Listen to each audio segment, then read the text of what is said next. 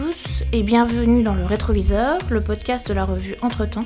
Aujourd'hui, nous nous retrouvons pour une nouvelle série d'épisodes selon des modalités quelque peu inhabituelles. En l'absence de Pauline Guimet, différents membres du comité de la rédaction et moi-même reprenons les entretiens sous des formats variés. Nous vous proposons d'éclairer différentes perspectives de l'écriture de l'histoire. Il s'agira de retracer comment explorer un fonds d'archives, participer à un colloque ou encore suivre un séminaire peuvent bouleverser la manière de faire de la recherche en histoire. Aujourd'hui, j'aimerais vous inviter à cultiver le goût de l'archive, pour reprendre l'expression forgée par Arlette Farge, en interrogeant un historien sur le tournant qu'a pu représenter pour lui la découverte d'un fonds d'archives, voire d'un carton. Ainsi, j'ai le plaisir de vous proposer un entretien avec Mohamed Oualdi, professeur d'histoire à Sciences Po Paris. Mohamed Oualdi, bonjour. Vous êtes spécialiste de l'histoire du Maghreb moderne et contemporain et vous vous intéressez en particulier aux questions d'esclavage en Méditerranée. Vous nous permettez aujourd'hui de nous plonger dans un fond d'archives qui éclaire le passage, dans cet espace maghrébin, de la tutelle ottomane à la colonisation française. Ce fonds d'archives, c'est la série historique des archives nationales tunisiennes. Pour commencer, pourriez-vous expliquer à nos auditeurs en quoi consiste ce fonds et retracer votre rencontre avec ces archives. Oui, euh, volontiers. Euh, en fait, euh, en master, moi j'avais commencé par l'histoire coloniale de la Tunisie, hein, sur un conflit entre le leader tunisien Bourguiba et son numéro 2 de parti, Ben Youssef. Hein. Trouve que ça a été publié récemment, en janvier, à Tunis.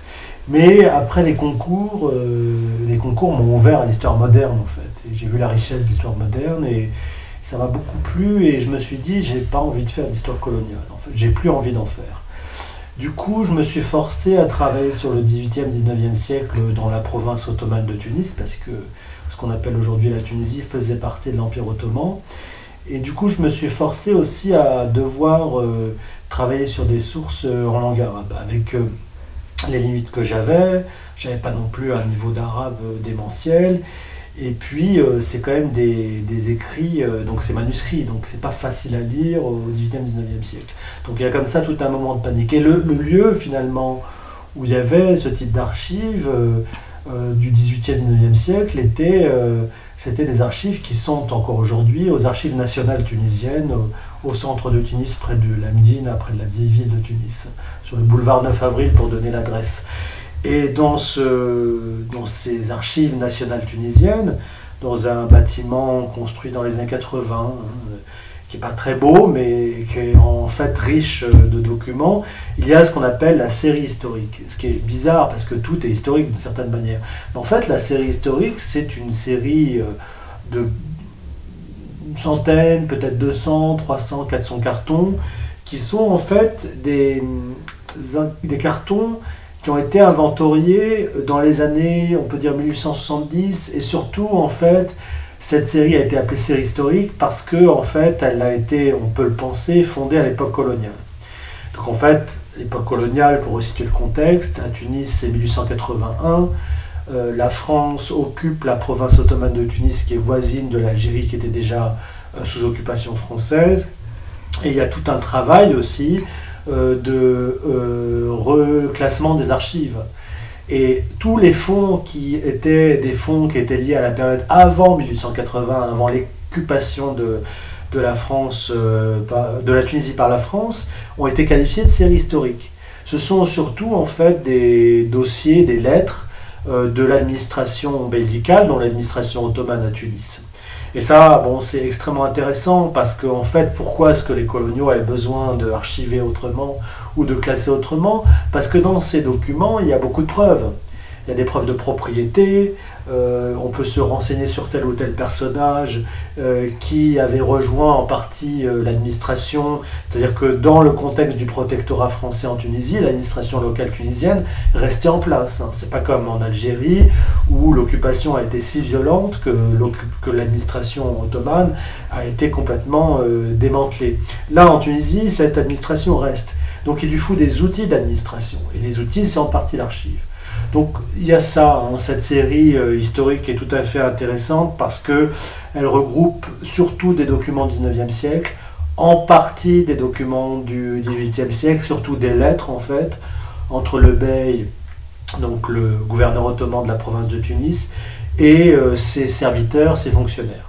Donc c'est surtout par là que j'ai découvert cette, ces archives. Et à l'époque, je travaillais sur un corps d'esclaves ou de serviteurs, plus généralement ce qu'on appelle les mamelouks, qui sont très connus pour l'histoire proche orientale. Hein. Il y a eu un sultanat des Mamelouks en Égypte euh, entre le XIIIe et le XVIe siècle.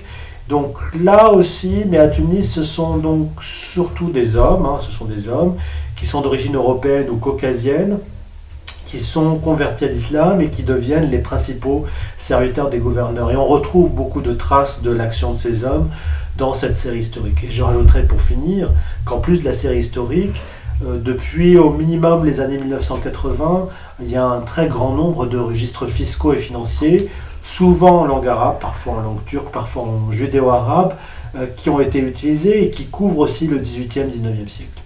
Alors, à quel moment de votre carrière et de, votre parcours de recherche la consultation de ce fonds intervient-elle? Et dans quelle mesure vos travaux antérieurs vous ont-ils donné des clés pour appréhender l'histoire euh, du général Hussein et de son héritage? Est-ce qu'au contraire, euh, le contenu du fond vous a euh, d'abord semblé contradictoire ou surprenant lorsque vous l'avez découvert? Oui, alors d'une certaine manière, je fais comme les productions hollywoodiennes ou les Netflix, c'est-à-dire je fais un sequel, un prequel. Il se trouve qu'en étudiant les Mamelouks, donc ces hommes d'origine européenne, caucasienne, qui viennent enfants, souvent euh, dans la province de Tunis, qui sont acquis comme esclaves ou qui ont été raptés en Méditerranée. Euh, ils viennent dans l'enfance, ils sont convertis, puis deviennent des proches serviteurs du gouverneur ottoman de Tunis. Et donc je les retrouve dans ces lettres de la série historique, mais aussi dans les registres fiscaux et financiers, ils apparaissent notamment au moment de leur circoncision, pour payer la personne qui les circoncis, ou bien pour leurs vêtements, ou bien le fait qu'ils sont payés avec des gratifications au sein de leur corps de mamelouk. Donc ça, ça apparaissait. Mais dans tous ces documents, effectivement, un des cas euh, qui apparaissait à la fin de mon livre sur les Mamelouks, qui était ma thèse en fait, c'était le cas très spécifique de ce général, euh, donc on dirait Hussein en, arabe. La prononciation tunisienne, ça serait Hassin, mais c'est pas très grave. Donc ce personnage était tout à fait intrigant, parce que tout à fait étrange, parce que contrairement aux autres Mamelouks, il meurt à l'étranger, il meurt à Florence en fait, euh, six ans après la colonisation de la Tunisie par la France. Et puis, il y a tout un dossier euh, important au sein de cette série historique sur la succession du général Arsine. Et dans ce dossier, on apprend euh, qu'il a éduqué deux filles, deux jeunes filles, l'une de mère italienne et l'autre de mère française. Alors ça devient extrêmement intéressant, et puis on va polémiquer aussi sur quelle est la nationalité de, d'Arsine. Est-ce qu'il est tunisien? Est-ce qu'il est ottoman? Euh, Donc toute cette série de d'intrigue autour de sa succession, autour de ses, enfants, en tout cas les enfants qu'il a éduqués, bon, extrêmement intrigué. Et ça, ça venait à la fin de la préparation de la thèse. Vous savez qu'à un moment, il faut arrêter de préparer la thèse, il faut la soutenir. Donc j'étais resté avec ce dossier. Et puis finalement, euh, en commençant à enseigner euh, l'histoire du Maghreb aux langues orientales d'abord, je me rends compte à ce moment-là que toutes les sources secondaires sur lesquelles j'appuie pour faire mes cours sont des sources qui concerne la colonisation et la colonisation de l'Algérie. Et pour une raison tout à fait euh, judicieuse et évidente, c'est que la colonisation et la colonisation de l'Algérie a été d'une grande violence et elle a été traumatisante. Et dans le même temps, je me rends compte que dans beaucoup d'études, on utilise avant tout des sources coloniales, en fait. Et je me rends compte aussi qu'en ayant travaillé sur le 19e siècle, le 19e siècle ne disparaît pas euh, en 1901, en fait, et que le monde ottoman continue à vivre... Durant la période coloniale en Tunisie. Je veux dire, il y a beaucoup d'administrations euh, tunisiennes qui avaient des références ottomanes, qui continuaient à écrire en arabe et qui continuaient à se référer au sultan, euh, comme le sultan ottoman d'Istanbul, comme la principale référence historique. Donc, je commence à réfléchir au cas de Hassin, à cette intrigue autour de succession, comme une manière aussi de dire eh bien tout ça a survécu durant la période coloniale. Et qu'est-ce qu'on en fait en fait? C'est-à-dire la période coloniale a été une rupture très violente dans le cas de l'Algérie voisine. Ça, ça ne peut pas. Mais même dans le cas de l'Algérie voisine, les caïds, donc les chefs locaux, ont continué à écrire en arabe. La justice a continué à être écrite en arabe. La pensée islamique a continué à être écrite en arabe. Donc, mon, intrigue est d'une certaine manière, je voulais m'adresser aux historiens du colonial au c'est-à-dire leur dire vous avez raison de travailler pour comprendre des systèmes de domination, de la colonisation, mais est-ce qu'on ne peut pas faire aussi autrement pour voir qu'est-ce qui a subsisté la période moderne au Maghreb, au cœur de la colonisation, et qu'est-ce que ce qui subsiste de la période ottomane, ce qui subsiste des documents en arabe, d'une culture arabophone, nous dit de la colonisation. C'était un peu ça le, projet. Alors, euh, justement, est-ce que vous pourriez développer un peu les enjeux et les perspectives euh, actuelles de l'histoire coloniale en ce qui concerne les fonds et les formes d'archives qui sont mobilisées? Et justement, en quoi les archives hein, du général Hussein vous semblent emblématiques de problématiques liées à la, manière de faire de l'histoire dans le, dans le contexte de la, Tunisie, euh, de la Tunisie moderne et contemporaine? Alors il y a deux réponses. Une manière d'être concret, de donner des exemples en fait. C'est-à-dire, et je vais commencer par la partie concrète, ensuite je généraliserai d'un point de vue historiographique. Euh, d'un point de vue concret, Arsine a écrit de nombreuses lettres en fait, euh, ou a signé des lettres, en tout cas il était lettré. Il est passé par l'école militaire du Bardo à partir de 1840. Mais ces lettres sont intéressantes parce qu'elles nous disent euh, que dans les années 1880, lui meurt en 1887, hein, six ans après la colonisation de la Tunisie par la France, dans les années 1880, cet homme continuait à se référer à l'Empire ottoman comme cœur politique de oui, non seulement de l'Empire, mais comme lieu d'appartenance pour un homme comme lui et pour d'autres Tunisiens de son époque-là. Et donc ça, on ne le voit que dans ce type de lettres, on ne le voit que dans ce type de documents, et ça c'est fondamental. Qu'est-ce qu'on pourrait dire d'autre encore? C'est que euh, même après la mort de Hussein en 1887, le consul ottoman euh, à Florence, où il est mort, euh, pose des scellés sur la maison que Hussein louait, et pose des scellés sur le corps de aussi. Pourquoi? Parce que le but, c'était de montrer que Racine était ottoman. Et pourquoi montrer qu'il était ottoman? C'est qu'en fait, euh, montrer qu'il était ottoman, c'était permettre à l'État et à Istanbul euh, d'avoir la main mise sur l'héritage d'Arsine et aussi sur les papiers d'Arsine. Et Arsine conservait dans sa maison de Florence un certain nombre de papiers parce qu'il était à Florence en charge de représenter les intérêts tunisiens dans toute une série de conflits. Euh. Donc vous voyez ce que je veux dire, c'est qu'en fait, l'Empire ottoman survit dans ces papiers-là. Et il faut en trouver la, la, la, la, survie. Alors moi souvent je dis oui, bon, euh, l'Empire ottoman survit et c'est une des manières de montrer des chevauchements temporels à l'époque coloniale et que les Tunisiens ne sont pas du jour au lendemain devenus simplement des sujets coloniaux. Ils sont restés aussi des sujets ottomans pour certains, et pour d'autres, l'Empire ottoman n'était pas important, et ce qui était important pour eux, c'était leur foi musulmane, par exemple, ou leur appartenance à des confréries euh, transnationales soufis. Ce que j'essaye de dire, c'est que le cas de, de n'est pas forcément représentatif, mais que d'un point de vue historiographique, donc là je vais monter en généralité, il nous faut absolument utiliser les sources coloniales. Hein. les sources de l'administration coloniale, qui sont souvent dans les langues européennes, mais qui peuvent être aussi dans les langues locales, notamment en arabe, en turco-ottoman ou en judéo-arabe. Mais il nous faut aussi un champ historiographique où on ne fait pas simplement que comprendre la domination coloniale par les sources européennes. Ça, c'est important de le faire. Hein. Mais je pense que dans l'état actuel, c'est peut-être 90% des travaux, 95% des travaux qui sont sur le Maghreb. Alors je pense qu'il faut rééquilibrer les choses, en fait. Il faut qu'il continue à y avoir une historiographie coloniale intéressante, très forte à l'échelle euh, française, européenne, internationale, mais il faut aussi pousser des étudiants à essayer de maîtriser euh, une langue, l'arabe, le turco-ottoman, ça peut être aussi la mazir, j'ai pas de fétichisme par rapport aux langues, ça peut être aussi le judéo-arabe qui était beaucoup imprimé à l'époque. Donc il y a plusieurs possibilités pour comprendre ces sociétés et pas ne pas se limiter euh, à une historiographie qui serait fondée sur les sources coloniales européennes. Et ça, je pense que beaucoup de mes collègues qui font de l'histoire du colonialisme au Maghreb, notamment en Algérie, en sont complètement conscients.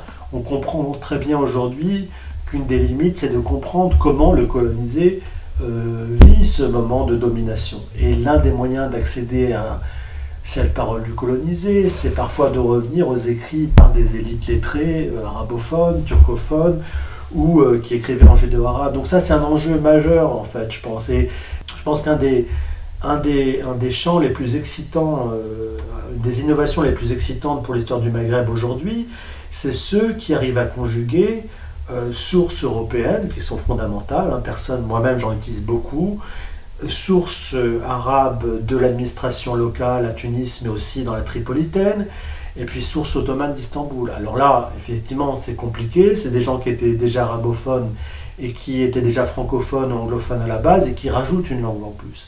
Mais je pense que ça, c'est un chemin, des chemins les plus, excitants. Je pense que je, pourrais citer le nom de Salma Argal qui a travaillé sur les immigrés euh, ou les migrants algériens dans le centre de l'Empire ottoman.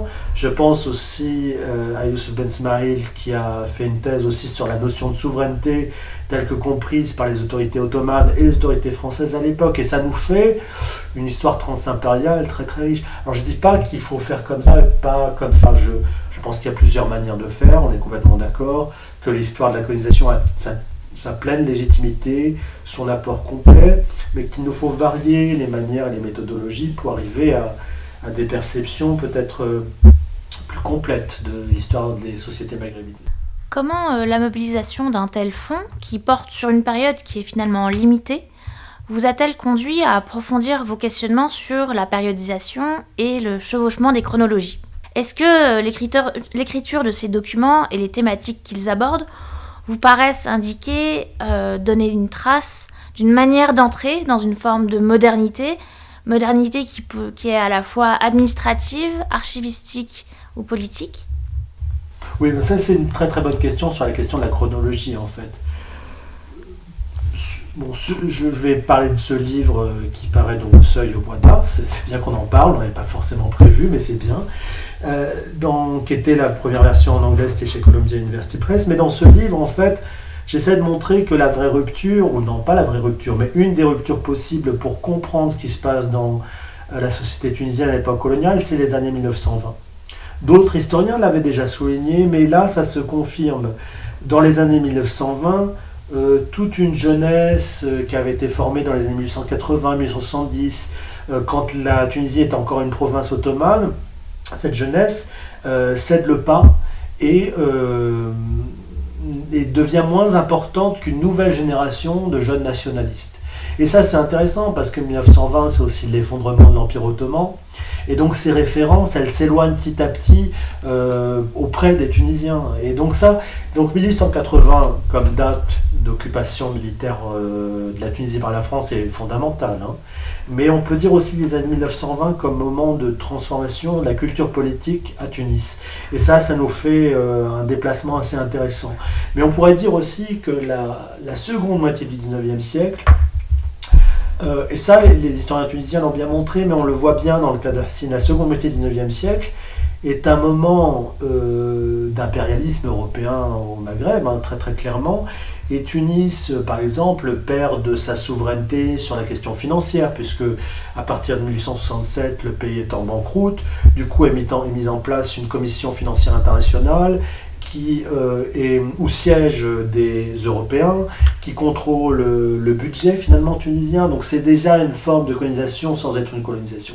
Ça, les historiens tunisiens de la Tunisie l'ont bien montré. Mais moi, ce que je montre, c'est que beaucoup des débats qui ont lieu dans la seconde moitié du 19e siècle, autour de la propriété par exemple, euh, autour même de l'esclavage, de l'abolition de l'esclavage, étaient des débats euh, qui n'étaient pas simplement des débats euh, entre la France et le Maghreb, ou qui n'étaient pas simplement des débats qui annonçaient le nationalisme. En fait, les gens du Maghreb participaient, pas tous, mais certains d'entre eux participaient à des débats transimpériaux, donc autour de la propriété, autour de la propriété privée, euh, privée et publique. Ça, c'est avant même la colonisation. Je veux dire, souvent, et on a raison d'insister sur le fait que la colonisation en Algérie a rimé et a été la, cause d'une appropriation euh, énorme des, terres des paysans algériens. Mais il faut bien voir aussi que le second 19e siècle, dans l'ensemble de l'Empire ottoman, mais notamment dans la province de Tunis, c'est un moment où on réfléchit aux formes de la propriété. On n'a pas attendu euh, la colonisation française pour essayer de transformer ces régimes-là. Même si la colonisation française en Tunisie accélère ces réformes autour de la terre, autour de la propriété, et par ailleurs contribuent là encore à une, appropriation des terres tunisiennes par euh, des colons français. L'autre point aussi, c'est que je montre que, par exemple, sur la nationalité, les débats sont très forts euh, parmi euh, les gens de Tunis. Et Hassine Ben Abdallah, le personnage du livre a contribué à une réflexion sur qu'est-ce que c'est qu'être tunisien, qu'est-ce que c'est que la nationalité tunisienne. Alors il ne le fait pas de manière philosophique, il le fait parce qu'il défendait les intérêts de l'État tunisien dans le cas de Nassim Chemama, qui était un juif tunisien en charge des finances tunisiennes, euh, qui a quitté le pays en 1864 lorsque le pays était, connaissait une révolte très forte et qui a eu peur pour sa vie, est parti à, Paris, puis est mort à Livourne. Euh, et donc, après sa mort à Livourne, euh, les Tunisiens veulent récupérer une partie des biens de Nessim Chemama. Et général, général est envoyé à, Livourne, là où Nessim Chemama est mort, pour essayer de prouver que Nessim Chemama était tunisien. Et donc, beaucoup de débats qu'on pensait être, être nés avec la colonisation, par exemple la question de la nationalité tunisienne, étaient déjà en cours avant la colonisation formelle. Et des euh, serviteurs, des gouverneurs de Tunis, mais aussi, il faudrait peut-être le penser euh, plus encore, des Tunisiens ont, contribué à ce débat-là. Et là, je fais référence à un travail important, une thèse importante de Nourdine Amara, qui a montré à quel point euh, les Algériens, dans les consulats de l'Empire ottoman, par leurs suppliques, par leurs pétitions, ont contribué aussi à forger euh, l'idée de qu'est-ce qui était algérien en fait finalement. Et qu'il ne faut pas simplement comprendre cette question de nationalité par le haut par simplement ce que les Français pensaient de ce qu'il fallait qualifier d'algérien ou pas. Et ça c'est dire ça, ça nous aide beaucoup. Je signale aussi le travail de Jessica Marlin de, de Shemama Case qui évoque le cas de Nessim Shemama à travers cette question de des débats autour de la nationalité avant la colonisation. Alors, euh, justement, en lien avec euh, cette, euh, cette, idée de chevauchement des chronologies, chevauchement aussi des empires, vous évoquez la prééminence dans ce second 19e siècle, dans différents empires, des débats autour de la des questions d'abolition de, l'esclavage, du jeu entre propriété privée et publique. Est-ce que justement vous avez eu l'occasion d'échanger avec des chercheurs qui travaillent sur d'autres empires, euh, peut-être l'Empire russe, l'Empire austro-hongrois, peut-être l'Empire japonais, euh, qui rencontrent aussi ces débats et d'échanger sur la façon dont ces débats affleurent dans les archives? Alors pour l'Empire russe, je me rappelle très bien avoir lu euh, Pravilova, Katerina Pravilova, sur la notion de propriété, et elle disait, avait cet argument sur le débat transimpériaux autour des propriétés privées et publiques, donc ça m'a beaucoup influencé. Mais pour le reste, je dois dire que euh, votre suggestion est tout à fait euh, essentielle. Enfin, et c'est pas ce que j'ai fait finalement. Qu'est-ce que j'ai fait? J'ai essayé en fait de lire euh, plutôt sur l'Empire ottoman, c'est-à-dire de, par exemple sur les réformes en Égypte, sur les réformes dans l'Empire ottoman. Donc essayer d'automaniser mon sujet. En fait, ça a été une priorité, même si je ne suis pas complètement arrivé, parce que moi-même, par exemple, je lis pas le turc ottoman, je lis pas le turc non plus pour les ressources secondaires en turc. Donc il y a des limites dans ce travail, hein, qui n'est pas complet, exhaustif, mais je pense que euh, le travail euh, a été surtout de m'adresser finalement aux historiens de la colonisation française, aux, historiens du, colonial, pour leur dire qu'il y a d'autres choses possibles. Mais je pense que euh, il y a encore beaucoup à faire sur ces manières de conjuguer les domaines impériaux, de penser ces sociétés maghrébines au croisement de plusieurs domaines euh, domaines impériaux. Euh, ça, c'est complètement euh, ce qui peut encore se faire. Mais je crois que moi, je suis en train de, je suis passé depuis 2019 à un autre projet, mais, mais d'une autre manière, qui ne croise plus tant que ça les empires, mais, mais, mais, ce que vous suggérez est fondamental, oui, oui. Dans, la, dans le cadre de votre travail, vous appelez à repenser l'écriture de l'histoire du Maghreb, notamment en prêtant attention aux liens de cette région avec les rives septentrionales et orientales de la Méditerranée. En quoi, d'après vous, les archives de ce général peuvent être considérées comme, euh, comme des témoignages, des, comme, comme des, des traces d'une histoire méditerranéenne Quelles perspectives et quelles ouvertures vous semblent-elles ces archives dessinées pour ce courant historiographique dans le sillage de votre travail et d'autres hein? Oui, merci beaucoup. Je pense que sur cette question-là, euh, l'une des obsessions peut-être euh, à l'origine de ce travail-là, c'était de dire, oui, il y a eu un face-à-face franco-tunisien, franco-algérien, et même de manière très nette pour la France et l'Algérie. Mais ces sociétés continuaient, enfin les membres de ces sociétés continuaient à, voyager, à circuler, parfois contraints hein, par la force de la violence coloniale. Euh, là, on a évoqué les liens avec l'Empire ottoman, mais c'est longtemps, ça n'a pas été évident euh, de travailler sur euh, des sujets algériens dans le contexte ottoman. Il y a eu le travail de Pierre Bardin, notamment, un autre travail aussi dont j'avais perdu le, film, mais globalement, il y a eu des travaux qui montraient que euh, sous la période coloniale, les, Maghrébins, Algériens, Tunisiens et même Libyens continuaient à, circuler dans l'Empire ottoman. Donc ça, c'était un acquis, mais j'ai voulu le, montrer très, clairement avec les documents, des lettres de Racine.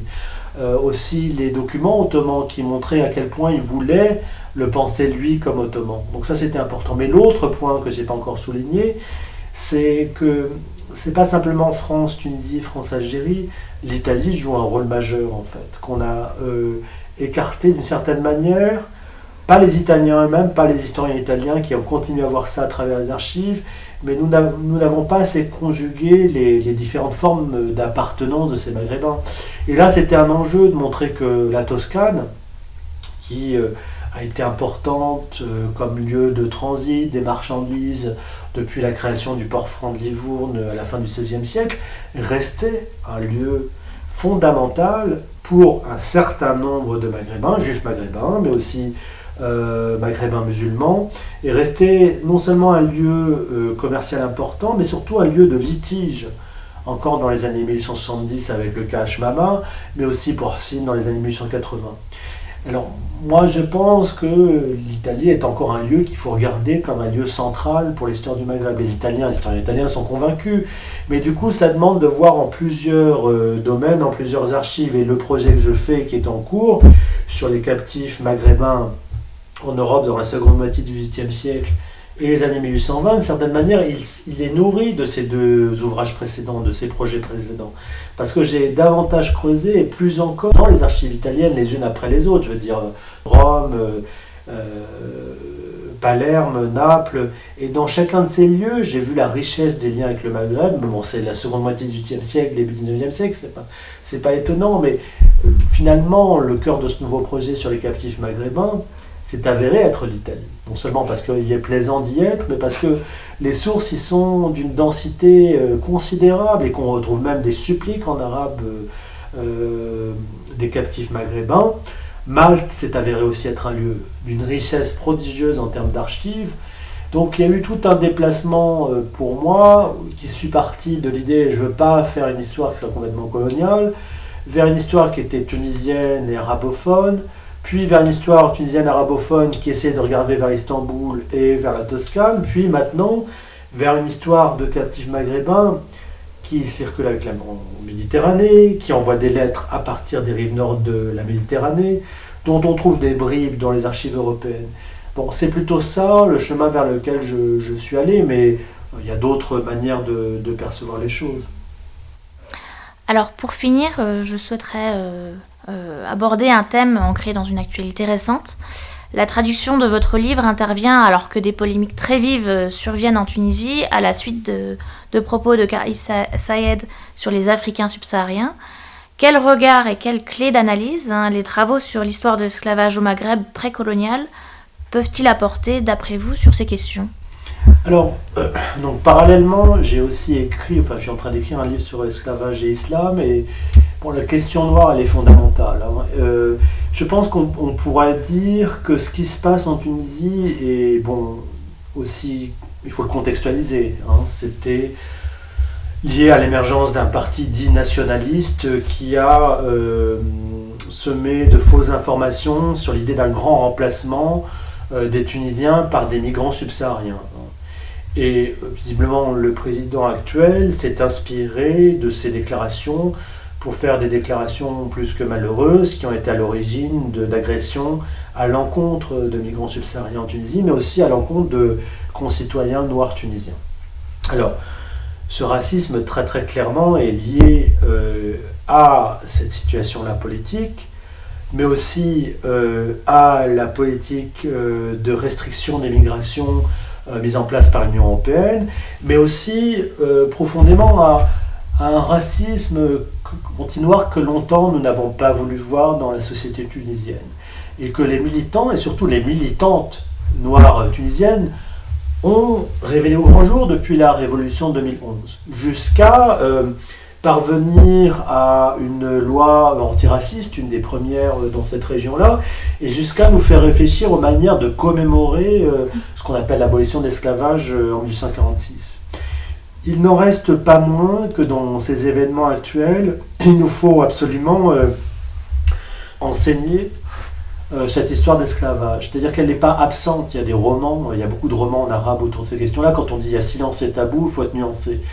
Il n'y a pas silence et tabou dans les romans, dans les études universitaires. Ce qui nous manque, c'est des produits culturels mainstream, des séries, euh, des films, et un enseignement de qualité dans le secondaire qui, qui montre cette histoire-là. Je veux dire, euh, il faut absolument, et c'est ce que demandent les militants d'une certaine manière, les militantes, c'est que l'on assume et que l'on affronte cette idée d'un racisme structurel. Je pense que moi, je ne suis pas la meilleure personne pour. Euh, j'ai travaillé sur des mamelouks qui étaient eux-mêmes blancs.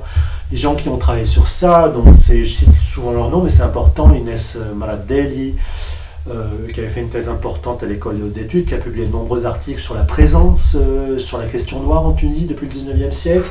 Il y a eu le travail aussi d'Ismaël Montana sur l'abolition de 1846, qui est un livre très très intéressant. Et il y a des travaux en cours euh, aux États-Unis sur cette question de la racialisation. Ce que je pourrais rajouter, c'est que finalement les événements en cours ont des racines profondes, effectivement, qui fait que certains se permettent de penser que même un concitoyen noir n'est pas perçu comme euh, un, citoyen en bonne et due forme. Et qui fait que l'on pense parfois que euh, les Africains subsahariens sont extérieurs à nous-mêmes, alors que nous sommes par définition euh, africains. Mais ça, là où peut-être j'apporterais aussi une remarque analytique, c'est que la question de la racialisation au Maghreb et dans l'Empire ottoman, en lien avec l'esclavage, elle est tout à fait importante et qu'il ne faut évidemment pas plaquer les cadres américains sur cette racialisation dans l'Empire ottoman au sens où des esclaves pourraient être d'origine européenne, euh, euh, d'origine caucasienne ou évidemment d'origine subsaharienne. Donc là, la pluralité des origines des esclaves est importante. Et disant cela, il faut quand même rajouter, et moi j'insiste souvent sur ça, que même si on dit cela, ceux qui étaient les subalternes des subalternes étaient des gens d'origine ouest-africaine ou ouest-africaine. Et ceux qui ont connu une abolition la plus tardive et même la plus incomplète, euh, dans un long 19e siècle, jusqu'aux mêmes années 1920-1930, sont d'origine ouest-africaine, ouest-africaine. Donc pluraliser la compréhension du phénomène d'esclavage et de la, racialisation, à l'échelle ottoman, ça ne veut pas dire qu'on relativise hein, euh, la condition noire et la question noire euh, dans le monde arabe et ottoman. C'est qu'on montre que effectivement, il y a eu des esclaves d'origine différente, mais que à la fin de la fin euh, et au final, ceux qui subissent encore un racisme lié à l'esclavage et ceux qui ont gardé cette macule de l'esclavage, ce sont des hommes et des femmes de peau noire et qui parfois, dans le cas notamment des citoyens tunisiens noirs, parfois ne sont même pas d'origine servile, sont venus libres en Tunisie ou ont derrière eux des générations de liberté et d'affranchissement juridique. Hein. Après, d'un point de vue social, c'est pas le cas. Donc ça, je finirai sur ça. Je pense aussi que pour des Maghrébins qui vivent en Europe, qui subissent le racisme, euh, c'est intéressant aussi de comprendre qu'on n'a pas voulu voir nous-mêmes le racisme anti-noir au Maghreb, en fait. Et ça, c'est une leçon complète de modestie, euh, non seulement pour des citoyens euh, qui vivent ce racisme au quotidien, et notamment l'islamophobie, et c'est aussi euh, une modestie pour le chercheur, en fait, qui parfois ne voit pas des choses évidentes pour des gens qui vivent cette domination, ce mépris au quotidien. Ça, ça, ça, a été fondamental, mais je ne veux pas dire finalement un bien pour un mal, c'est pas du tout ça, parce que je pense que les gens qui ont souffert des attaques toutes récentes dans les, dans les rues des villes de Tunis, c'est pas du tout ça que je veux dire, mais cette question de la racialisation devient majeure. Elle devient majeure aux États-Unis, elle va devenir majeure aussi dans les études historiques en Europe. Et que pour l'heure, nous ne sommes pas bien formés méthodologiquement, en tout cas pour ma part, pour, pour l'appréhender, mais il faudra le faire en fait, ça va être nécessaire. Merci beaucoup Mohamed Oualti de nous avoir permis de plonger dans ces archives tunisiennes. Merci à vous.